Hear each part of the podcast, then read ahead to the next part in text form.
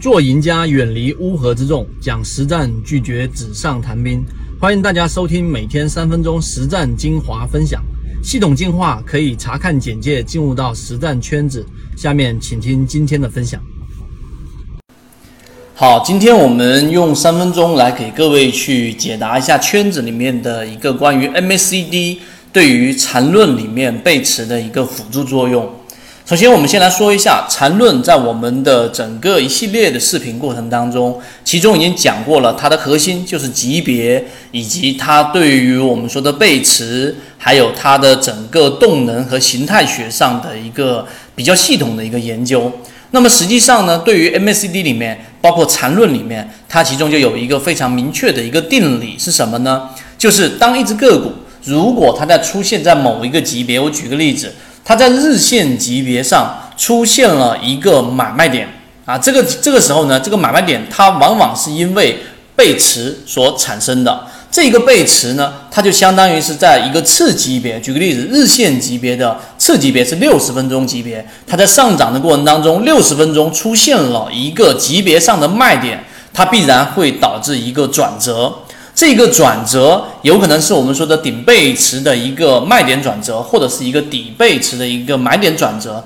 但是，一旦形成这样的一个转折，往往我们就要选择去做一次买入或者卖出的一个交易。这是我们说缠论其中的一个定理。它的定理的原话非常好理解，就相当于是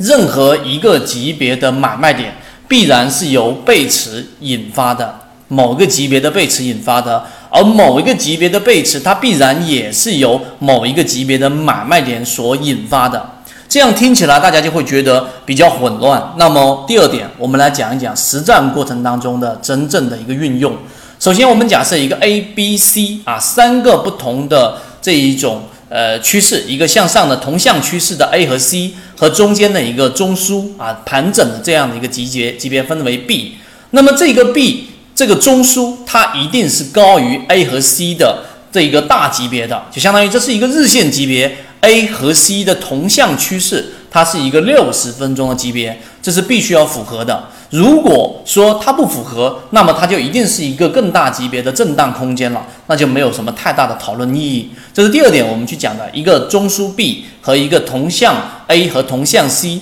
这样的一个趋势一旦形成了，那么好。当这个 C 级别假设它是六十分钟级别的时候，MACD 这一个柱体它一定会有一个我们所说的这一种呃区别。就当 C 级进行回踩之后，C 的这个级别进行一个回踩，这里面 MACD 这个阳线就是红色线面积就会形成一个我们所说的这一种啊面积，它会相比于前面那个地方 A 的它的整个 MACD 柱体的面积增加了，那么就是一个比较健康的状态，继续持股。但是如果它回踩回撤到 B 这个中枢的位置的时候，这里面 MACD 柱柱体也出现了明显的减弱，就相比于 A 级的这个地方，MACD 的红色柱体面积是减弱的，这个就是一个很标准的我们说的顶背离啊，这个地方就是一个卖点，这是第一种情况。但是有一种很奇怪的或者说比较常见也会出现的情况，就是当它回踩到 B 中枢的时候，这个时候 MACD 的柱体。